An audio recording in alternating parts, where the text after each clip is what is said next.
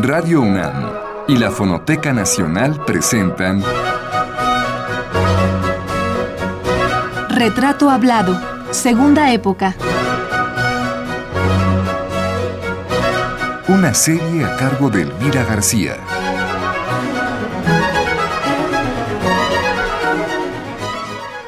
Elisa Vargas Lugo, primera parte.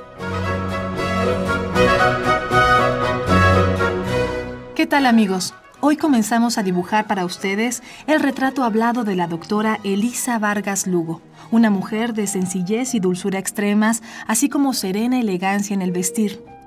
La personalidad de doña Elisa encierra toda una larga trayectoria de trabajo marcado por la paciencia, la acuciosidad y el interés por desentrañar la historia y el contexto en el que surgió buena parte del arte virreinal de nuestro país, especialmente el desarrollado en el terreno de la pintura y la arquitectura. La doctora Vargas Lugo es investigadora emérita de la UNAM. Poco más de 50 años de su vida están ligados a nuestra máxima casa de estudios, en donde ha realizado una labor que iremos descubriendo para ustedes poco a poco. Pero antes de que doña Elisa ingresara a la UNAM, ya había surgido en ella el gusto por recorrer el país y explorar la riqueza de monumentos arquitectónicos religiosos que tenemos en todos los estados que conforman nuestro territorio. Viajera desde la infancia, en nuestro personaje fue creciendo el anhelo de estudiar historia primero y posteriormente especializarse en historia del arte virreinal. Pero mucho antes de que esas decisiones llegaran a su vida, la existencia de Elisa Niña se desarrollaba en el seno de una familia tradicional mexicana allá en Pachuca Hidalgo, donde estudió en un estricto colegio dirigido por ingleses.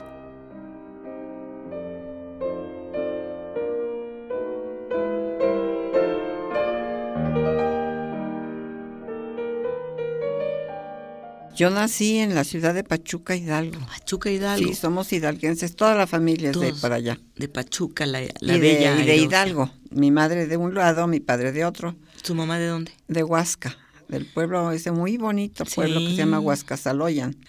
¿Y su papá? Y mi papá nació en Huichapan, y, de Hidalgo, todo Hidalgo, y luego crecieron en la, en la capital, mi papá y sus hermanos. ¿Y usted también estuvo en Hidalgo hasta qué edad?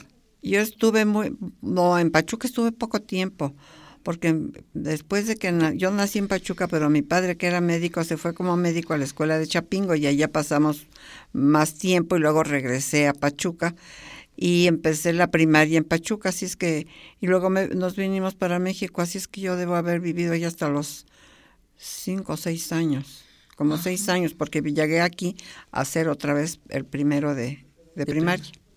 ¿Y tiene recuerdos de Pachuca? ¿Le gustaba vivir ahí? Sí, sí tengo recuerdos. Me gustaba la escuela donde fui, que era de la escuela de los ingleses de Pachuca. No había otros colegios particulares, solo había el, americano y el inglés. Entonces yo fui a la escuela inglesa y sí me gustaba mucho, aunque eran muy exigentes los ingleses con la puntualidad. Yo por más que saqué buenas calificaciones, aprendí a leer en inglés no me dieron premio porque nunca pude llegar temprano. Ah, de veras. Era muy chica, yo era una niñilla, entonces no me podía ir sola y mi mamá yo creo que se complicaba la vida en hacerme caireles y peinarme, que quién sabe qué, y me iban a dejar tarde. Así es que al final del año una bolsa de caramelos, nada más. Caray. Así, así así eran, pero yo se los agradezco, fue una educación básica muy buena la de esa escuela inglesa. Ah, esa la responsabilidad y la puntualidad era lo que contaba más que nada. Claro. Sí, estos son dos factores, dos, dos eh, elementos importantísimos para el desarrollo de cualquier ser humano, la Sí. puntualidad y la responsabilidad sobre todo, ¿no? Y nos hacían sentir eso. Es- sí, ya aprendiste a leer, pero bueno, eso era lo que te esperaba. Pero no has podido llegar nunca a tiempo y eso es muy importante. Y siempre nos, nos enseñaron eso. Yo sí se los agradezco mucho. Oiga, ¿y por qué se hacía tantas bolas o se tardaba tanto su, su mamá? Ten- usted tiene más hermanos. Sí, pero más chiquillos. Lo que pasa es que yo tenía... Usted es la mayor. yo soy la mayor. Lo que pasa es que yo tenía mucho cabello y me hacían caireles. Entonces se tardaban mucho peinándolos. Eran como 30 caireles. Aquí entre nos. Era una cosa que yo no, yo no podía ni peinarme sola y tenía que esperar hasta que me acabaran de peinar. Pero Además- yo sufría, porque fíjese, me acuerdo de eso, porque sí sufría, sí estaba angustiada por no poder llegar a tiempo, pero no, no podía hacer nada. No pude hacer nada en ese sentido. Claro. Dependía, sí, pues Dependía de mi que uno depende de los 100%. papás. Claro, y además la era la época de los caireles. Ay, sí. Yo decía, hazme trenzas. No, tenía que ser los caireles. Yo creo que usted acabó odiando los caireles, ¿verdad? Pues sí, odiando los caireles. Oiga, y bueno, ¿y y sus hermanos cuántos son? ¿Cuántos fueron? Bueno, somos cuatro. Y un medio hermano que ya falleció, del primer matrimonio de mi padre. Pero nosotros, los que vivimos, todavía somos cuatro. Dos mujeres y dos hombres. ¿Y cómo que usted que es la mayor, pues qué papel, qué papel le toca jugar ahí en ese, en, en medio de, de tantos, bueno, no son tantos hermanos, No. de estos, de estos hermanos. Pues sí, siempre he sido, ¿cómo le diré? No, no puedo decir que sea yo quien los manda, pero sí recurren a mí para algunas cosas porque sí somos un poco di- distintos. Ellos han tenido otras trayectorias en su vida y yo me he dedicado a la universidad, a la investigación, a la docencia y eso sí señala, hay una, un- pues, una diferencia pero yo siempre estoy pendiente de, de ellos. Y por ejemplo, ahora tengo a, en- mi hermana vive conmigo, está un poco enferma y yo con mucho gusto la ayudo en todo lo que puedo. ¿Es una especie de mamá, No, no, no llego a eso. La hermana mayor. de hermana mayor hermana con mayor autoridad? sí, con autoridad. La hermana mayor, eso sería, hermana mayor con autoridad.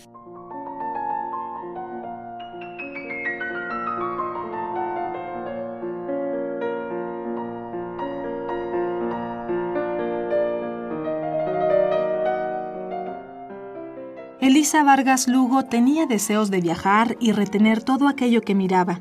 Fue seguramente para no perder detalle de eso que iba conociendo que se le ocurrió desde esas épocas empezar a cargar una cámara fotográfica durante sus paseos. Con el paso de los años, de esa afición que ha corrido paralela a su carrera como historiadora del arte, surgió un gran archivo que da cuenta de la arquitectura virreinal mexicana. Y a la par, esas placas muestran a una fotógrafa con gran sentido del encuadre, de la luz y de la estética de la imagen. Pero todo ello empezaría a ser notorio y a acumularse en el brillante historial de su carrera profesional a partir de los años 40. Antes, como niña de familia que era, vivía la etapa que le tocaba, la de hermana mayor y la de hija de un médico otorrinolaringólogo y la de una mujer que en su juventud estudió pintura.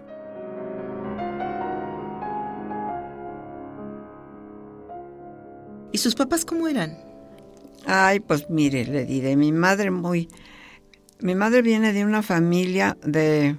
Es, es curioso, de, de españoles que llegaron... El antepasado llegó a Huasca como parte del ejército realista de Fernando VII, pero al terminar la guerra, que perdieron, se quedó a vivir y se quedó en Huasca, y de ahí viene mi madre. Pues muy, una mujer muy tranquila, muy de su casa.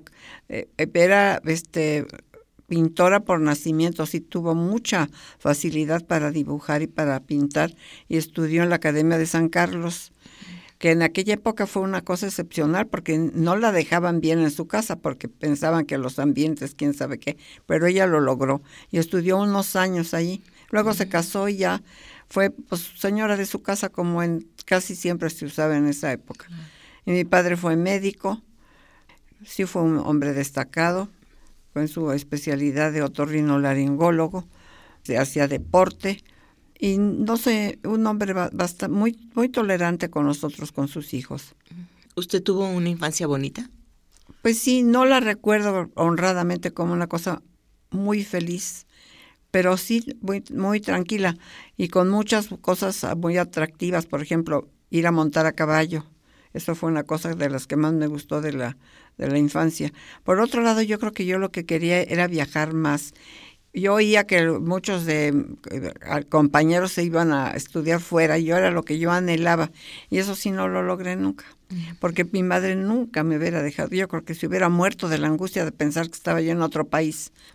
Eso sí fue una, en ese sentido no tenía un, horizonte muy amplio.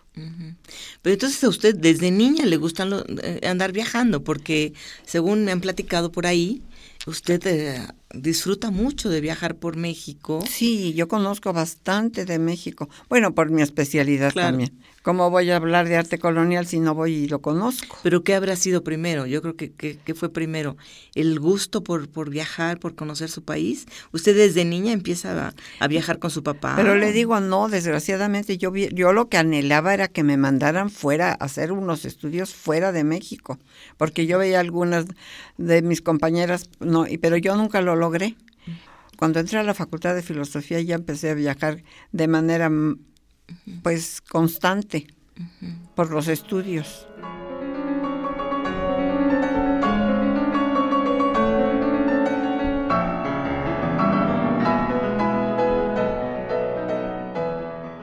Elisa Vargas Lugo tiene presentes esos sus primeros paseos por la República Mexicana al lado de su familia, pero desde niña sus horizontes apuntaban a ser más amplios. Esos deseos de ver y entender la vida con mayor amplitud fueron los que la motivaron a soñar con viajar fuera del país, cosa que solo pudo realizar siendo ya un adulto.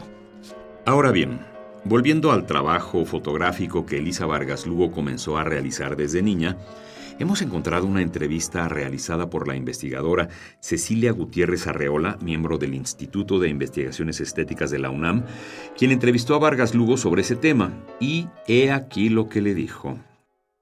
Desde chamaca tuve muchas cámaras y tomaba muchas fotografías. En el bachillerato, en las visitas a la ciudad, empecé a tomar edificios. Y Cecilia Gutiérrez le pregunta, ¿qué cámaras tenía? Y la doctora Vargas Lugo responde, Uy, ya no existe la marca de mi primera cámara, no la recuerdo. Además tenía una Kodak de cajoncito, negrita de negativo grande. Y también tuve una Brownie. Después tuve la suerte de poseer una Leica muy pronto. A la vuelta de los años, la afición por la fotografía iba a abrirle las puertas del Instituto de Investigaciones Estéticas y nuestro personaje estaba en busca de su propia identidad y de su vocación profesional. Durante los estudios de preparatoria, el destino la coloca frente al que sería uno de sus grandes maestros, Francisco de la Maza, quien tendrá un rol determinante en la elección de su carrera.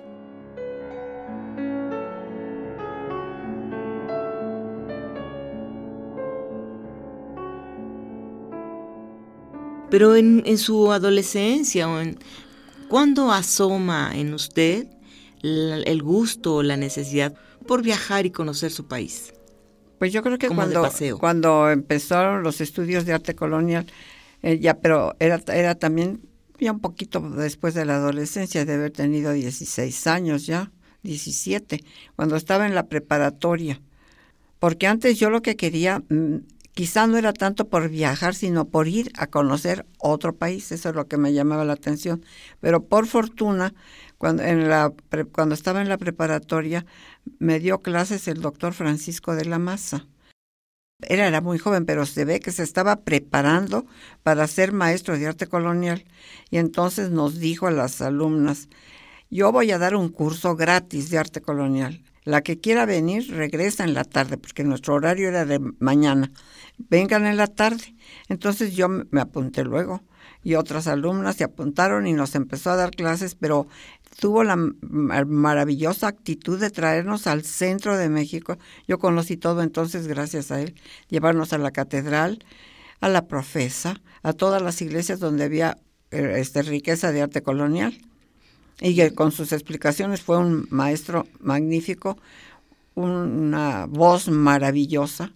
La gente lo iba a la facultad, cuando daba clases él, lo iban a oír de otras facultades y de preparatorias, porque hablaba espléndidamente, muy brillante y, y conocedor. Entonces, yo creo que él nos empezó a dar esas clases por eso, para irse preparando él, y a mí me fascinó eso.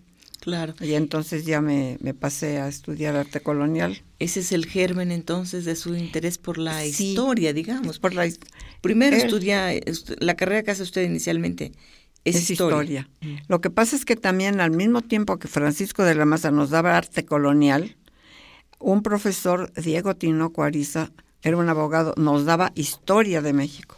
Y él fue tan buen profesor este Diego Tinoco que a mí me encantó la historia. Y luego, con el complemento del arte colonial, pues cuando llegué a la Facultad de Filosofía y Letras, me inscribí en historia. Pero eh, tomé todas las materias de arte que había para completar el programa. ¿Esto en qué año ocurre? Cuando era, era, debe haber sido 45, 40, 45. Estuve allí hasta, hasta que, bueno, terminó la carrera. Fue justamente cuando yo acabé, que todavía tomaba unos seminarios de, de historia con el doctor O'Gorman, que fue otro de los maestros para mí fundamentales. ¿También en la prepa? También no, ya todo esto que le digo, este, en la prepa nada más están Diego Tinoco y Francisco de la Maza. Pero cuando yo entro, entro a la Facultad de Filosofía y Letras, entonces ahí ya tomo la carrera de historia, de historia de México. La complemento los créditos con materias de historia del arte. Y además en el año de, de 53 es cuando la universidad se cambia de la ciudad universitaria.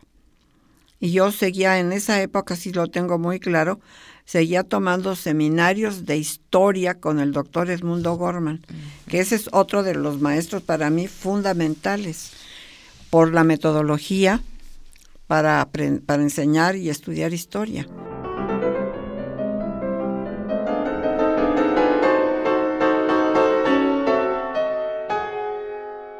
Y Manuel Toussaint también es importante en su vida, ¿verdad? Menos, porque don Manuel, a mí me tocó un solo semestre con Manuel Toussaint, el de pintura colonial, pero él fue el último semestre que dio. Después se, era ya director, claro, de estéticas, pero cuando yo entré a estéticas, él se fue al Congreso de Historia del Arte, al Congreso Mundial en Europa. Yo no me acuerdo qué, qué país fue, si fue España o fue Francia, pero él regresó por Nueva York como se hacía el viaje y resulta que ahí murió porque ya estaba un poco mal y el viaje no le sentó bien y se murió. Así es que yo no volví a tomar clases con él, pero sí lo trataba como director del instituto, pero no era igual. Era en los años 60 esto ya, ¿verdad? Pues sí. Pero el que fue muy importante fue O'Gorman, porque cuando yo entré a la facultad había, digamos, como tres escuelas de historia.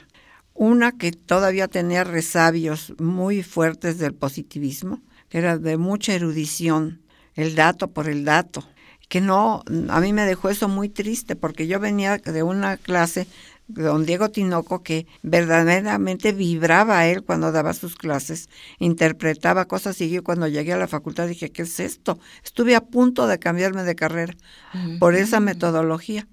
Y luego había otra corriente un poco más eh, medio romántica, como que venía del siglo XIX, en que se narraban mucho, como casi novela, muchos profesores que hablaban así, que la duquesa de Alba para acá y para allá, y, pero tampoco era lo que yo buscaba. Y finalmente entré en una materia optativa que era Historia de América, que la daba el maestro Gorman, que yo no sabía bien quién era. ¿Historia de México? Historia de América. Ah, de América. Se sabía, como se corre la voz en todas las escuelas, que era un maestro muy exigente, pero que era una materia muy bonita. Que, entonces yo me inscribí y la verdad, allí sí me decidí por la historia, por la metodología de él, que me, me encantó.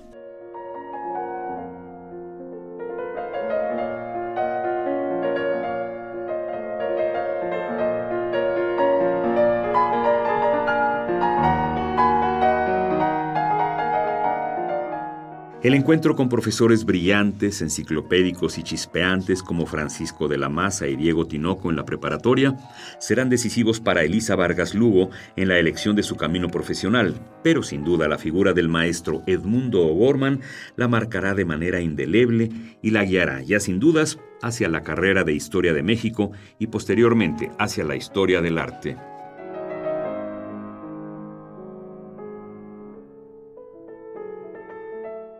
¿Cómo era su metodología? ¿Cómo, cómo, cómo daba sus clases? Eran como conferencias, pero lo que, lo que cambió todo fue que él tomó el método orteguiano de Ortega y Basset y la base de, ese, de esa este, ideología es que el hombre y sus circunstancias son inseparables y que entonces hay que estudiar el por qué y el para qué de, de los fenómenos históricos. Y entonces, claro que se enriquece la imagen. Y no nada más decir, en tal fecha, tal persona llegó aquí y construyó esta iglesia. en vez de decir solo eso, decir por qué la construyó, por qué llegó, para qué llegó. Sí, sus circunstancias. Sus, circunstancias. Y a mí eso pues me ha servido muchísimo y me, me, me encantaban sus clases, preciosas. Pero dice, dijo usted hace un rato que estuvo a punto de dejar la carrera de historia. ¿En qué otra había pensado, pensó instantáneamente. ni pensé instantáneamente, estaba en la duda. Decía yo, como esto es la carrera de historia? Pues Qué aburrido, de verdad. Aburrido. Había, sí, me tocaron dos o tres profesores de muy aburridos, la verdad. Entonces yo dije, no es posible esto, no puede ser. Y por fortuna, de veras, fui a dar a la clase de O'Gorman. Y a él le debo haber seguido la, en la historia. Y, en la historia del arte sí me gustaba, en esa me gustaba más, pero no había carrera de historia del arte. En esa época todavía no. todavía ahora en la Facultad de Filosofía no existe la carrera de historia del arte. no existe. No, es historia, se estudia historia y si después se hace la especialización en historia del arte. Ya, la maestría y el doctorado. La maestría y el doctorado.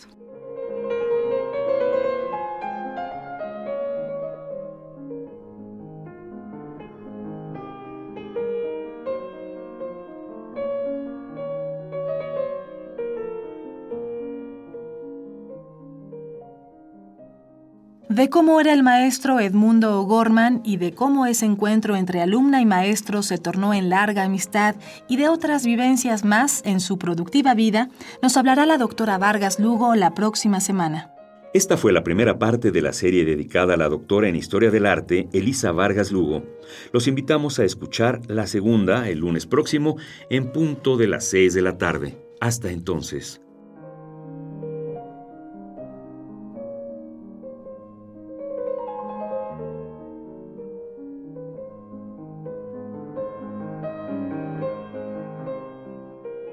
Participamos en este programa en la grabación Miguel Ángel Ferrini, montaje de Miguel Ángel Mendoza, en la producción Isela Villela, voces de Juan Stack y María Sandoval.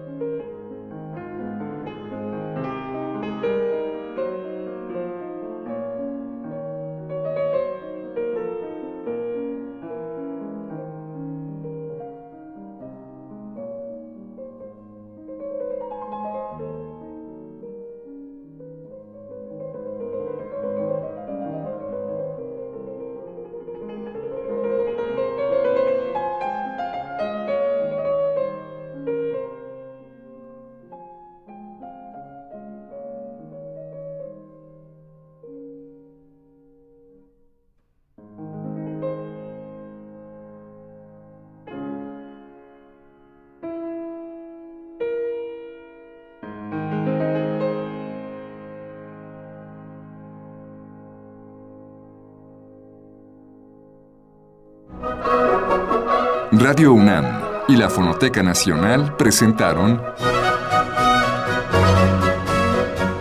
Retrato Hablado, Segunda Época.